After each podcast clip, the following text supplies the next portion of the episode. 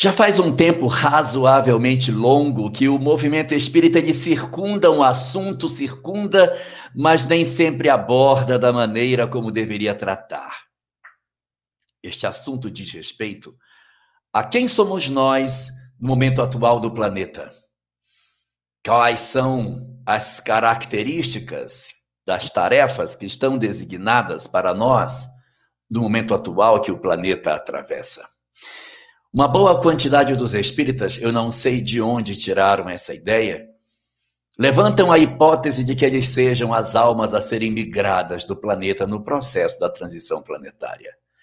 Como se nós fôssemos os espíritos típicos a sermos levados daqui para outro orbe para reiniciarmos um trabalho de transformação interior, refazendo a caminhada de um mundo de provas e expiações. Mas existem algumas informações que a gente precisa compartilhar para entendermos quem somos. Sem dúvida nenhuma, o processo de transição planetária e o fenômeno de migração dos espíritos é um fenômeno natural, ele não tem nada de extraordinário, ele acontece de maneira frequente no universo, desde que os espíritos não acompanhem o ritmo dos orbes, eles naturalmente nas transições é, experimentam as chamadas migrações coletivas. Isso está no livro de Kardec, A Gênese, portanto, não caracteriza nenhuma exceção, é um fenômeno típico do processo evolutivo do universo. Mas um, como que nós ficamos desse cenário? Quem somos nós nessa história? Não é difícil perceber que os espíritas eles não possuem o perfil típico daqueles que vão migrar. Os espíritas não possuem o perfil padrão daquilo que seria o, o contorno psicológico dos que migram. Porque Allan Kardec define que os espíritos que irão migrar do planeta são os endurecidos, os resistentes à mudança, os que se acompliciaram com o mal e que não abrem mão dos seus propósitos, os que pensam que o mal é melhor do que o bem, os que são conhecidos como as almas endurecidas, os espíritos quase que impermeáveis ao bem. Em outras palavras, o mal não tocado pelo bem. Esse é o perfil típico dos espíritos que migram. E os espíritas, pelo menos na sua quase totalidade, não possuem esse perfil específico. Os espíritas possuem mais o perfil daqueles que, já sensíveis ao processo de mudança, estão iniciando uma caminhada de despertamento interior na busca de uma transformação. Possui conflitos? Sim. Possuem dores? Sim. Tem dificuldades para viver determinadas virtudes? Sem dúvida. Choram e lamentam a sua pequenez? Muitas vezes. Mas, ao mesmo tempo, não possuem mais aquele propósito do desejo do ódio, do desejo de vingança, das marcas que foram tão firmes como pegadas que nós tivemos na história do planeta lá para trás. Se nós pudéssemos fazer uma reflexão, nós poderíamos dizer que nós temos muito mais o perfil daqueles que vão ficar no planeta para colaborar na transformação do que aqueles que vão migrar. Essa imagem de coitadinho, esse pieguismo que nos acompanha, nos atrapalha porque esse pieguismo indica para nós que nós não temos que fazer esforço para trabalhar, porque já que nós somos os coitados, nós somos as almas falidas, nós somos os que vamos migrar, nós nos acomodamos nas nossas imperfeições e não assumimos o papel que nos é próprio. A literatura espírita não fala isso de nós. Eu não sei de onde os espíritas tiraram essa leitura de que nós seremos os banidos. Não tem lugar nenhum isso. Nós podemos ser muito mais propriamente aqueles que já migraram antes. Muitos de nós já somos almas migradas. Muitos de nós não somos originários da terra. O nosso desejo pela religião, os nossos impulsos na direção do saber espiritual, isso é um indicativo de que nós já temos um despertamento constituído dentro de nós. Isso indica que nós estamos com sede de saber. Temos ainda defeitos vários, mas a chama da espiritualidade já está acesa em nós. E certamente o nosso destino não será migrar do planeta. O nosso destino será permanecer. Mas permanecer para quê? Qual o propósito de permanecermos no orbe? O que nos aguarda em termos evolutivos quando nós analisamos o que as obras espíritas nos, o que está sendo dito nas obras doutrinárias a respeito daquilo que devemos fazer? Numa palavra, o que dizem os espíritos. Qual deve ser a missão dos espíritas nos tempos de transição? É sobre isso que nós vamos falar na noite de hoje. O livro O Evangelho segundo o Espiritismo, que é uma obra que analisa o Evangelho sob a ótica daquilo que o Espiritismo apresenta, possui um capítulo, capítulo 20. Nesse capítulo, onde é o título dele, os trabalhadores da última hora, existe um texto no item 4 desse capítulo, chamado Missão dos Espíritas. E ali nós vamos encontrar o que os espíritos pensam de nós, para que a gente acabe de vez com essa tentativa de nos mascararmos e poder, possamos assim assumir os compromissos que a vida nos pede nesse final de ciclo e início da nova etapa do nosso planeta. Esta mensagem, assinada por um espírito que se intitula Erasto, começa desenhando o cenário do velho mundo, falando que nós deveríamos ter olhos de ver para ver a tempestade assolando o velho mundo a tempestade que vai fazer com que a humanidade seja chacoalhada e as iniquidades humanas sejam reveladas. Não estamos vendo isso? Não estamos vendo a humanidade sob um vendaval de ideologias enlouquecidas? Não estaríamos vendo as iniquidades humanas a todo instante sendo apreciadas na própria praça pública, aonde o mal assumiu o papel do normal? Não seria esse o cenário aonde Erasto tentou desenhar para nós o que seria o velho mundo que estaria sendo carcomido nos últimos tempos, convocando os espíritas para que assumam seus postos e façam o trabalho que está desenhado para que eles realizem. Então, o que apresenta Erasto sobre o que devemos fazer? Diz Erasto que o nosso papel nesse cenário convulsionado que o planeta apresenta seria nós apresentarmos ao, ao mundo as virtudes. Observe que ele não está falando de uma pregação no sentido de você sair com um microfone ou com um alto-falante gritando na praça pública. Ele fala a divulgação das virtudes. Como que se divulga virtudes? Divulgamos virtudes vivendo as virtudes, não é falando delas. Ninguém convence de virtudes apenas é, falando, nós temos que ser capazes de estabelecer para as pessoas a crença de que as nossas propostas são alicerçadas na nossa própria conduta. E Erasto fala de três virtudes que nós devemos trabalhar dentro da nossa humanidade.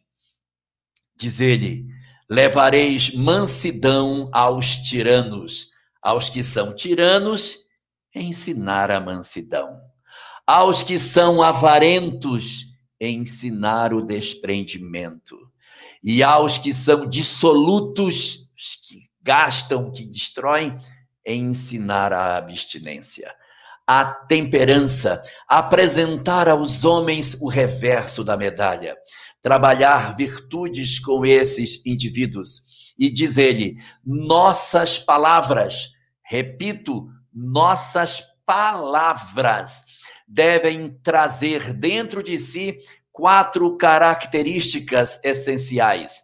Nós, espíritas, no tempo da transição, no período em que o mundo velho está sendo carcomido, para apresentar a mansidão aos tiranos, para convencer os avarentos de serem desprendidos e para apregoar a abstinência aos dissolutos, Erasto diz: quatro, quatro devem ser as nossas palavras.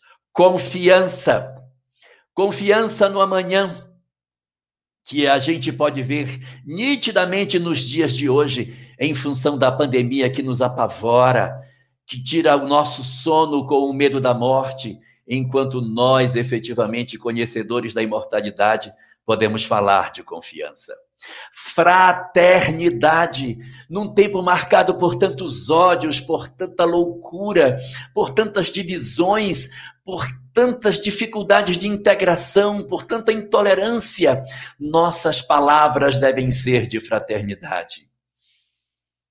No segundo Erasto, nesses nossos dias, além da confiança e da fraternidade, nossa terceira palavra é a esperança.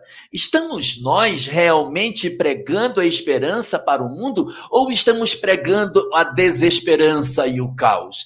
Estamos sinalizando que o mundo vai para um lugar melhor ou seremos os arautos da desgraça, estimulando as pessoas ao pavor, à depressão, ao desequilíbrio e à loucura? Quem somos nós, então, neste cenário? E como quarta das palavras que apresentava Erasto na mensagem, nossas palavras devem ser palavras de paz. Nem vou comentar. Confiança, fraternidade, esperança e paz Muitos dizem, ah, paz, mas paz. Paz, eu não sou governante de mundo para pegar paz. A paz do mundo começa em mim, dentro do meu lar. Quando eu faço uma vida mais tranquila dentro de casa, quando eu deixo de discutir, quando eu concedo um perdão, quando eu consigo fazer o processo de me aproximar do meu semelhante. O que se espera que nós façamos como missão dos espíritas nestes dias atuais é efetivamente trabalharmos para sermos os semeadores do progresso e não sermos os continuadores da loucura. Nesse mesmo sentido, Erasto vai dizer que existem dois pontos que a gente precisa trabalhar, que nós precisamos apresentar ao mundo. Um desses pontos é a evolução, sim. Falar que as coisas melhoram, falar que o mundo progride, falar que é possível apostar nas pessoas que elas se transformam, falar que é possível acreditar no futuro porque as coisas estão evoluindo. Falar que nós aprendemos com a experiência e nos tornamos melhores a cada dia. Falar que o amanhã será muito mais venturoso do que o hoje e de que o mundo poderá ter melhores instrumentações sociais do que tem no presente se nós soubermos lidar com a confiança, a fraternidade, a esperança e a paz nos nossos dias. E como último desses pontos, como última recomendação de Erasto, ele diz: apregoai sobre a evolução, ou seja, sobre tudo isso, e apresentai ao mundo a reencarnação. Por quê? Porque a reencarnação é a chave dos nossos mistérios do desamor. Uma família que conhece da reencarnação tem muito mais chance de conseguir ter êxito nas suas relações afetivas do que aqueles que desconhecem as ligações anteriores.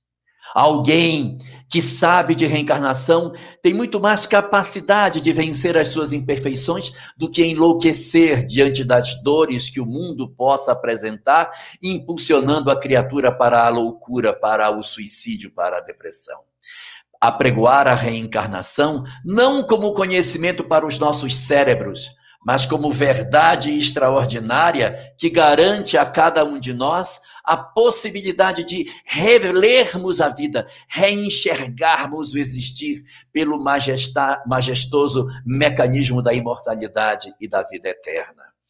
Esse é o propósito, a convocação para a qual, segundo Erasto, os espíritas estariam convocados, não para se cobrirem no cantinho com medo, não para se ocultarem dos desafios, que não são desafios para nos tornarmos grandes divulgadores do mundo. Não, é a minha mudança. É dentro de mim, é na minha área de influência, porque o pregar que ele fala é o pregar com a virtude. O pregar das virtudes. E não somente isso.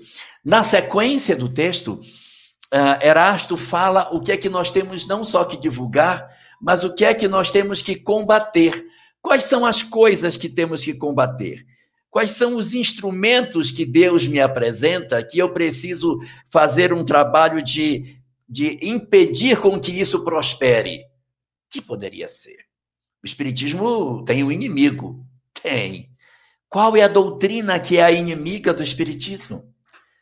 A doutrina inimiga do Espiritismo, que é o opositor do Espiritismo, que prega o contrário ao que o Espiritismo prega, é o materialismo. Porque ela nos incita a todas as loucuras do mundo, na ilusória crença de que a vida é somente a matéria. É esse materialismo que precisa ser combatido. E ele fala sobre isso usando uma expressão simbólica, dizendo: combatei este culto ao bezerro de ouro. Quem é o bezerro de ouro? Bezerro de ouro foi uma experiência que aconteceu com Moisés, quando ele foi ao monte para receber os dez mandamentos e demorou 40 dias sem dar notícia, o povo então derreteu as joias que só os homens tinham, porque as mulheres não deram as suas. Os homens derreteram seus ouros, e com o ouro só dos homens e não das mulheres, eles construíram um bezerro e começaram a adorar este bezerro. Então eles esquecem-se de adorar ao Senhor e passam a adorar a um objeto material. Isso significa a nossa movimentação na negação do que seja a vida eterna, procurando efetivamente achar entre os valores do mundo corporal as possibilidades de fazermos efetivamente a nossa ilusória felicidade. Então diz ele: combatei ao esse culto ao bezerro de ouro, que é a negação da reverência ao sagrado e ao divino. E dentro da mensagem, ele ainda puxa um segundo ponto com relação a esse materialismo, dizendo que nesse período de loucuras, de, de desconstrução de valores e de vendavais que o mundo velho iria sentir, esse materialismo iria trazer para o mundo a subversão moral e filosófica. Não é o que estamos vendo? A subversão moral e filosófica do mundo. Isso foi escrito antes de 1864. Essa, essa mensagem está presente no Evangelho segundo o Espiritismo. Se não me engano, ela é de 1862. Então, antes mesmo de todas essas discussões sobre transição planetária, os espíritos já falavam que no período do vendaval do velho mundo haveria a subversão dos costumes, a subversão dos ideais morais e todos os propósitos superiores em termos filosóficos. Nós estamos vendo isso hoje. Nós estamos vendo uma série de acenos que negam efetivamente uma série de conquistas que nós fizemos na direção do bem. É o esforço último do mal querendo manter os seus propósitos quando o bem está se implantando sobre a terra. À medida que a transição acontece e que naturalmente o homem vai se voltando para o progresso, entidades contrárias ao bem ficam desesperadas e começam a jogar as suas cartadas finais na tentativa de convencer os homens de que o mal é bom. E muitas delas estão até reencarnadas. Estão reencarnadas como último recurso para que se transformem. Mas, ao mesmo tempo, elas, eh, além de poderem se transformar, também muitas delas mostram caminhos tortuosos para os homens, fazendo com que as criaturas se percam nesse cipoal das paixões que nós nos encontramos, e por conta disso, em função das dores que a humanidade consegue atravessar nesses períodos dolorosos, muitos acenos falsos são feitos por esses equívocos filosóficos, por esses equívocos morais, arrastando os indecisos na direção das sombras. Por isso, Erasto apresenta na mensagem a necessidade de sermos firmes. E ele diz o seguinte: que para que a gente consiga esse objetivo de levarmos a palavra do bem, para podermos realizar o trabalho de auxílio na construção do mundo novo, os nossos corações precisam estar sintonizados com o mais alto. Não dá para fazer uma tarefa desse tipo ainda com os corações amarrados com aquilo que seja o mundo material. Nós somos convocados a fazermos, além desse comprometimento no sentido da mudança do mundo, um outro comprometimento que a mensagem se debruça a trazer detalhes sobre ela.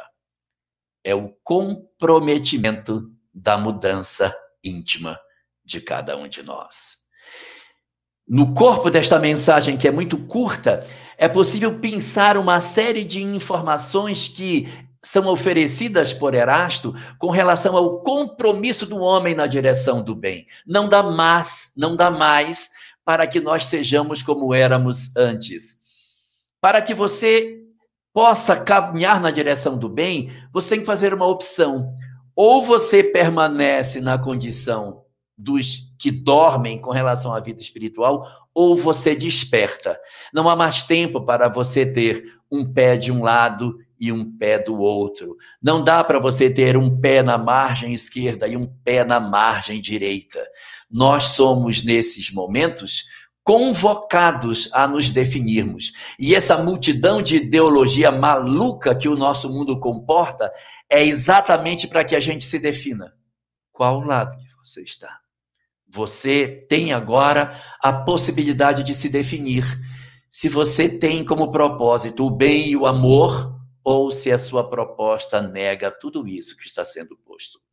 E nesse cenário, Erasto diz o seguinte: que o primeiro dos compromissos que nós devemos ter é como o sacrifício do nosso tempo inútil. Ele diz que até então nós poderíamos ter as nossas vidas sem aproximarmos da vida espiritual. Mas ele diz que, chegado o momento em que a transição se implanta, como agora, nós vamos perceber nitidamente que nós somos convocados a abandonarmos as nossas ocupações fúteis. As ocupações fúteis são aquelas que são entregues ao ócio. Estar com a família não é ocupação fútil. Assistir um filme em família não é ocupação fútil. Ocupações fúteis são aquelas que estimulam em nós a nossa vaidade, o nosso egoísmo, o nosso orgulho, aquelas que no fundo das nossas ações não reside o bem. Mas estar com a família, vamos marcar um almoço de final de semana. Olha, uma ocupação fútil. Não é. Família é prioridade absoluta nas nossas vidas. Nunca será ocupação fútil estar com alguém que a vida nos concedeu para conviver, estar com o filho, com a esposa, com a mãe, com o pai, com os irmãos, até com a sogra. Então as ocupações nunca serão fúteis quando a gente tem a possibilidade de estar em contato. Eu estou brincando com o negócio da sogra. As ocupações fúteis. Segundo, os nossos hábitos. Nós temos muitos hábitos que precisam ser mudados hábitos que não nos conduzem para a leitura da espiritualidade, hábitos que nos afastam da vida espiritual. Então, rever os, as nossas ocupações fúteis, rever os nossos hábitos e rever até, segundo Erasto, as ocupações profissionais que nós temos. Porque muitos de nós temos determinadas ocupações profissionais que estão em colisão com a lei de amor. Nós temos algumas vezes determinadas posturas que nos impedem de, através da nossa atividade profissional, fazermos um encontro mais definitivo com o bem, nos chamando, evidentemente, a dizer: eu não posso mais continuar com isso. eu preciso mudar a minha profissão ou mudar a maneira de aplicar o meu conhecimento na minha profissão. Eu preciso rever o que eu faço para que eu não tenha mais comprometimento. Então, é, e às vezes vai ganhar menos, porque é muito rentável determinadas atividades profissionais que você faz, mas ela é perigosa, ela é danosa do ponto de vista espiritual. Então é hora de sacrificar isso em prol de uma coisa melhor. E ele diz: não há o que temer não precisa temer o que vai ser feito, porque ele diz que a equipe espiritual que vai executar esse trabalho de transformação do mundo através da sua conduta precisa ter duas características fundamentais: decisão e coragem. Não dá para ser indeciso. Você tem que fazer a decisão por um propósito superior e assim fazer o trabalho que precisa ser feito. E ter coragem, porque às vezes as pessoas dizem: nossa, vai mexer com coisa assim, ixi, vai dar uma perturbação danada. Não tem importância a perturbação, porque o auxílio vai ser muito maior. Haverá perturbação? É, vai haver, mas o amor de Deus é muito maior. Antes isso do que nós termos uma perturbação menor e vivermos na indolência espiritual.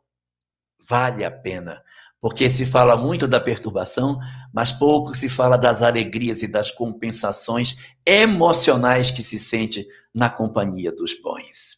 Por isso, eles dizem: não temei, tem que ter decisão e tem que ter coragem nesse propósito. E além de tudo, não esquecer que a coragem e a decisão, ela advém não de nós em si, mas porque quando você faz um movimento na direção do bem, você nunca mais estará sozinho.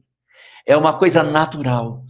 Enquanto você fica na, na sua indolência, ah, não vou fazer isso não, ah, não então você não tem companhia dos bons espíritos. Por que, que os bons espíritos fazem companhia para quem não faz nada? Qual é o propósito que tem de um espírito superior ficar próximo de alguém que passa o dia inteiro improdutivo? Quando muito falando mal da vida dos outros, depois volta para sua pachorrice. Qual é o propósito que teria? Mas na medida em que nós dizemos, eu quero fazer um trabalho positivo. Esse trabalho não precisa ser um trabalho espírita. Eu disse trabalho no bem. O trabalho no bem pode ser, inclusive, sem precisar criar trabalho nenhum além do que você já tem.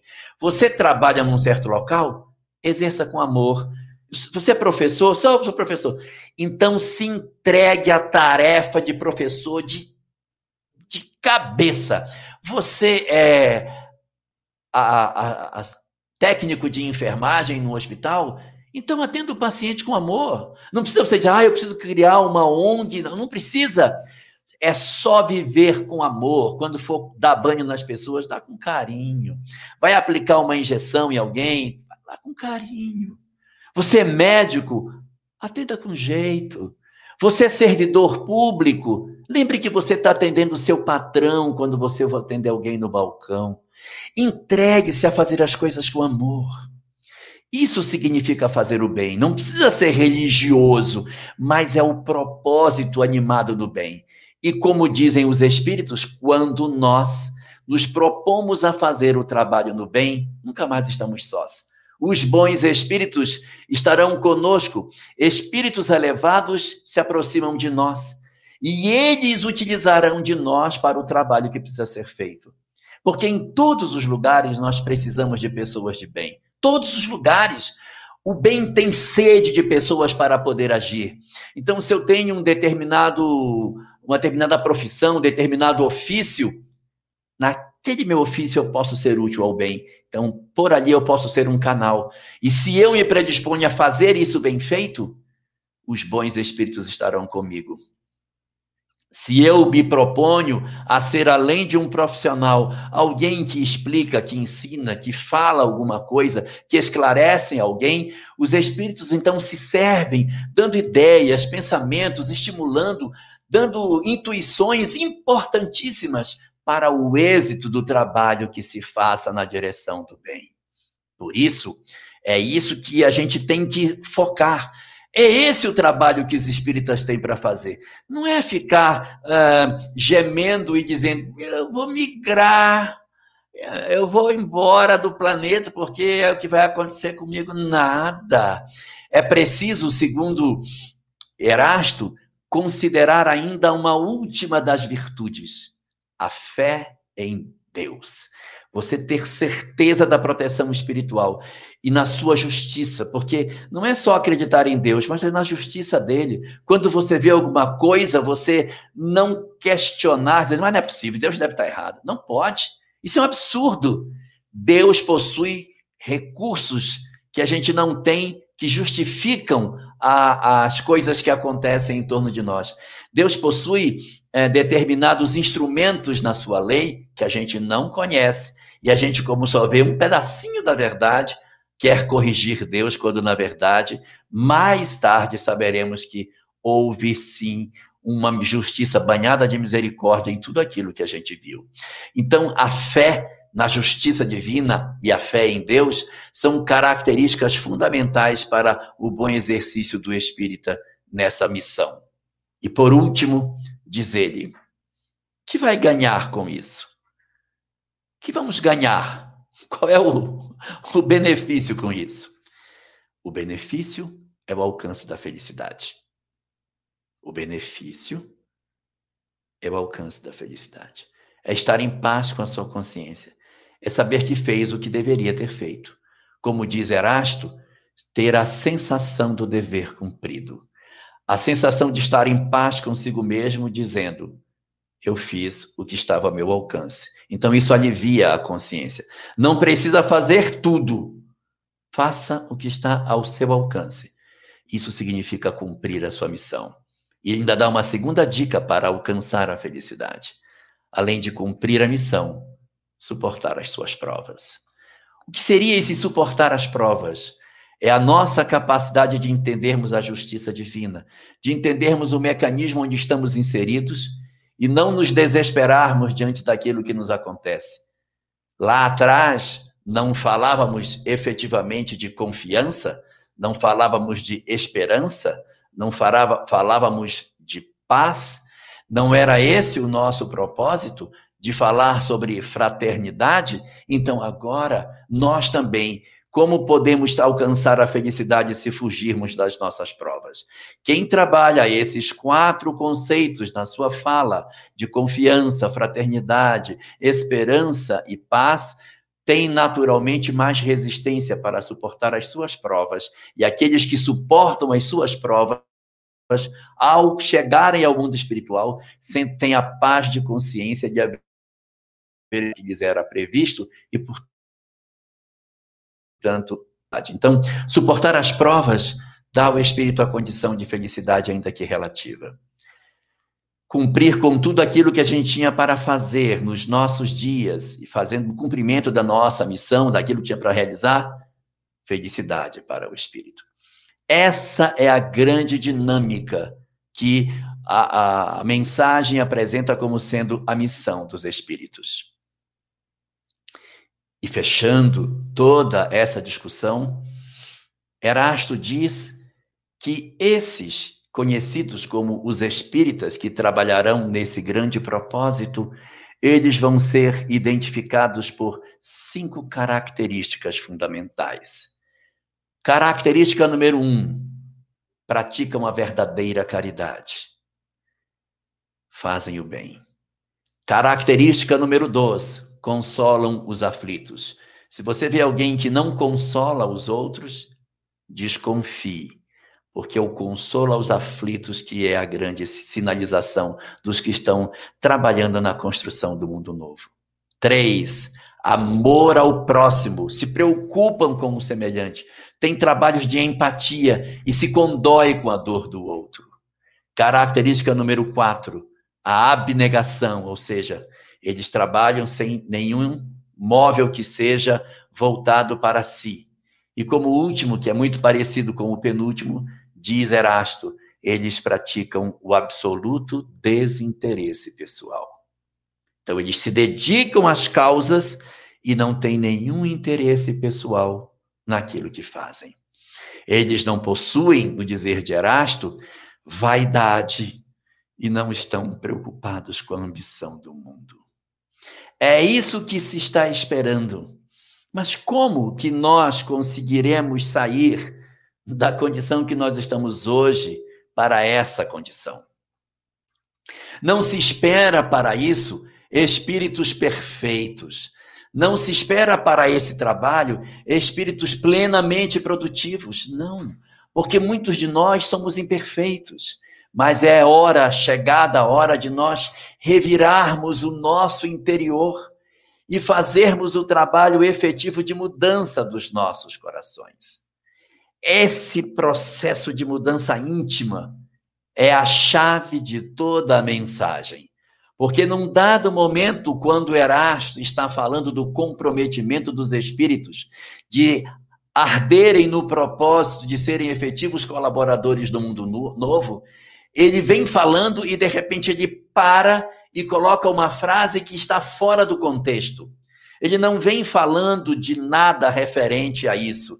Ele vem falando de virtudes, ele vem falando de da gente praticar o bem, de se fazer, de se confiar nos espíritos, e de repente, do nada, aparece uma frase no texto. Diz Erasto, quebrando a lógica do seu raciocínio: o arado está pronto, arai. A frase é, não encaixa no texto. Porque não tem nada a ver, não está falando de plantação, não está falando de semente, não tem, não tem nenhum momento essa discussão no texto. Nada ela aparece como se tivesse sido um sopro que se juntou a essa mensagem. A mensagem de Erasto, ela é o tempo todo uma mensagem denotativa, ou seja, reta e direta, sem parábolas e sem alegorias. O que ele está dizendo é aquilo que tem que ser dito, ele não tem nenhuma figura, nenhuma imagem figurada, nada. E de repente ele diz: "O arado está pronto, arai" e segue continuando a mensagem sem falar mais de agricultura, de semente, de plantação, de nada. A frase ficou solta dentro da mensagem. O que será que ele quis dizer com isso? Nós temos na história religiosa do mundo alguém que gostava muito de contar histórias de sementes, plantações, de plantas, de colheitas, este alguém chama-se Jesus. E ele tem várias parábolas que falam sobre semeadura.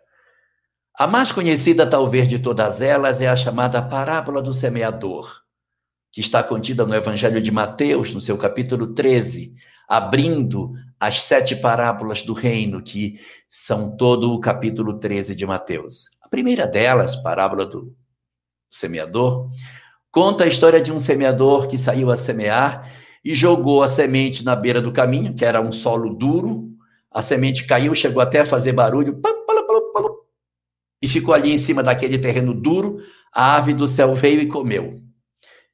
Depois Jesus diz que o, te, a, o semeador é Deus, a semente é a palavra do reino, o terreno é o coração do homem que quando está duro, a semente cai, não penetra, e a ave que ele representa como sendo maligno, captura a semente, come e ela não nasce. Então é aquele que recebe a mensagem e não sente nada. A segunda é a semente que cai entre as pedras, um terreno pedregoso. Tem um pouquinho de terra, ela nasce, mas não consegue aprofundar a raiz. O sol, que é a dor, vem, queima, a semente morre e, portanto, a planta não prospera. Havia possibilidade daquilo nascer, mas o solo era muito pedregoso. Então, é, o, coração do homem de pedra, muito duro, não conseguiu que a semente nascesse, mas ela até nasceu, não vingou. A terceira semente cai no meio dos espinheiros. Essa semente cai nos espinheiros são aquelas que promovem, quando cai na terra, o nascimento da planta. A planta nasce, mas ela está cercada de espinheiros que abafam o seu crescimento. Ela fica não sei como é que dizem Conchal, mas na minha terra chama entanguida. Ela fica mirrada, ela não cresce, ela fica atrofiada. O espinheiro cresce, abafa o sol, não chega, ela não se desenvolve, não frutifica, não dá nada e vive cercada pelos espinheiros, que são aqueles que nos impedem de fazermos o bem. Não é trabalhar em doutrina espírita, não é, as pessoas que, de alguma maneira, dificultam a nossa capacidade de nós fazermos o bem, nós não conseguimos reagir a esses espinheiros. E tem, depois desses três terrenos, há outros três. A chamada terra boa, A semente caiu na terra boa, produziu a 30%, outra produziu 60% do que podia, e uma terceira semente produziu 100% do que poderia. O que tem a ver o arado com isso? O que tem a ver com isso é que a parábola diz: Eis que o semeador saiu a semear. Não diz um semeador, é o. Se é o, só tem um. Então, o semeador é Deus e ele sai para semear. Só que ele não deixa de jogar as sementes em todos os terrenos, até na beira do caminho, até no terreno duro. Poxa, mas esse agricultor, hein? Né, não podia dar uma tratada no terreno antes de jogar a semente? Deus socorre a criatura pela criatura. Quem tem que arar o terreno? O próprio indivíduo. Então, o trabalho que a gente tem que fazer é de melhorar o terreno para que a semente brote. Então a gente precisa de um instrumento que ajude a rasgar essa terra, a revirar esse chão para que ele brote. Quando a semente caía entre as pedras, poxa, não podia ter melhorado para tirar as pedras? Quem vai fazer isso? O próprio homem socorre o homem pelo próprio homem. Então o arado vem, arranca as pedras e melhora. Ah, tem um espinheiro, o que, é que vai ser feito? O arado passa e arranca os espinheiros e ara a terra. Quem é o arado? O arado não somos nós, porque nós não estamos prontos. O que está pronto é a codificação kardeciana. O arado está pronto. O arado é a peça que me ajuda a pegar a terra dura e passar nela, revirando o que tem embaixo para cima. Como que o arado funciona? Ele vem, crava na terra dura e a parte dele, da, do, do seu equipamento, encrava na terra e quando ele vem andando, ele vem rasgando e vem puxando o que tem lá embaixo para cima. E ao fazer isso, ele torna a terra mais aerada e facilita com que a semente possa nascer. Com esse movimento, a terra se torna mais própria para o cultivo. Então, o arado já está pronto, significa, no dizer de Erasto, a doutrina espírita já está pronta, pega isso e ara a tua terra, porque se eu estou dizendo tudo isso que você tem que fazer e você ainda não despertou, porque você está doido para fazer isso, ah, eu vou me modificar. Isso dá muito trabalho, moço. Trabalho demais isso. Tá tão bom como eu tô, então eu sou beira de caminho. Eu sou beira de caminho. Aqueles de nós que dizem assim: olha, eu até gostaria de fazer isso, mas quando fala de perdão, meu coração não abre para isso. Meu coração de pedra. Até acho legal esse negócio, é bacana, amar o próximo, mas amar o inimigo, isso aí tá comigo aí, não. Eu posso até fazer o bem, mas para quem me faz o bem. Se pode fazer o bem para quem não faz o bem, não é comigo, não. Esse é o espinheiro. Esse é, o, é a terra pedregosa. E a terra entre os espinheiros é aquela outra, que nasceu, mas ela disse: ai, isso dá um trabalho demais. Esse negócio de se, de se transformar, de mudar, de ser diferente. Ai, até podia, mas acho uma bobagem. Tá tão bom como tá, e eu não produzo nada. E me permito passar por uma vida absolutamente improdutiva, tendo brotado no chão. O arado é a mensagem espírita que, quando chega nas nossas vidas, vai revirando as nossas entranhas e começa a perguntar na profundeza do nosso ser: o que você tem feito dos seus dias? Como você tem usado o tesouro das horas que eu te concedi nesta encarnação? O que você tem feito de você mesmo? Quais são os esforços que você tem feito para domar as suas más tendências? E no Evangelho segundo o Espiritismo, a mesma obra que tem essa mensagem, no capítulo 14, em uma mensagem chamada Ingratidão Filial, tem uma frasezinha meio perdida no meio da mensagem que diz assim: Lembrai-vos todos vós que um dia se vos perguntará: que fizeste dos filhos confiados à vossa guarda? Ou seja, nós prestaremos contas do que fizemos pelos nossos filhos. Se, o que eles fizeram da vida deles é problema deles, mas o que foi que eu fiz é problema meu. O que foi que eu entreguei para eles? Se eles não quiseram receber, a responsabilidade não é mais minha. Mas se eu não entreguei, eu tenho parcela de responsabilidade no desequilíbrio deles. Então, o arado é esse momento em que as nossas questões, que estão bem acomodadinhas em nós, elas vão sendo mexidas. A gente lê, a gente chora, a gente volta sobre os nossos próprios passos, volta atrás das pessoas para conceder perdão, para pedir perdão, para inaugurar um momento maravilhoso nas nossas histórias, para melhorar as nossas relações familiares, para nos aproximarmos mais de Deus, para desenvolvermos o dom da gratidão. Todos esses movimentos é o arado agindo dentro de nós. O arado está pronto, gente. Nós não precisamos de nenhum outro instrumento para nos tornarmos capazes dessa tarefa. O arado já está pronto, mas o arado está pronto não é suficiente, porque o arado está pronto dentro do livro aqui, ó. Ó, o arado está pronto e você mostra o livro para a pessoa. O arado está pronto. Mas não é suficiente. Há pessoas que pegam assim, não, esse livro é muito importante, põe debaixo do braço, mas não lê. E se lê, não usa. Então, a parte final da fala é muito importante, porque o arado está pronto. Tudo bem, o arado está pronto. Mas o verbo é importante, arai, ou seja, usa o arado em você, deixe de ser terra dura da beira do caminho. Não se condene a ser terreno pedregoso, não seja terra infrutífera marcada pelos espinhos, mas torne-se terra boa, porque a terra boa são todas elas. A que produz 30% não faz diferença para Deus ele produz 30% e é chamado de terra boa. O que produz a 60% também é chamado de terra boa. Ele não diz assim, tem a terra regular, boa e a excelente. Todos somos terra boa, basta que estejamos produzindo. A convocação não é para a perfeição, é para que sejamos capazes de produzir o bem. Essa é a convocação que nós encontramos no seio da mensagem espírita. O chamamento para que, de posse do conhecimento que nós estejamos tendo nesta atual encarnação, nós despertemos para a responsabilidade, para a chamada missão dos espíritas, que não é transformar o mundo, não é espiritizar o planeta, mas é transformar os nossos corações. O arado não é para ser usado no outro, o arado é para ser usado em mim. Sou eu que vou trabalhar a minha intimidade. Eu que vou cuidar de mim.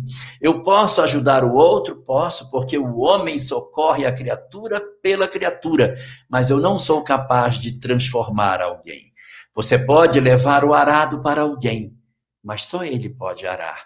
O arado está pronto, então você pode arar a você, levar o arado para os outros, mas nunca poderá arar o coração de ninguém, porque a transformação moral de cada um é tarefa intransferível. Jesus viveu cercado de pessoas, mas na hora da cruz estava absolutamente sozinho, carregando a cruz sobre os ombros.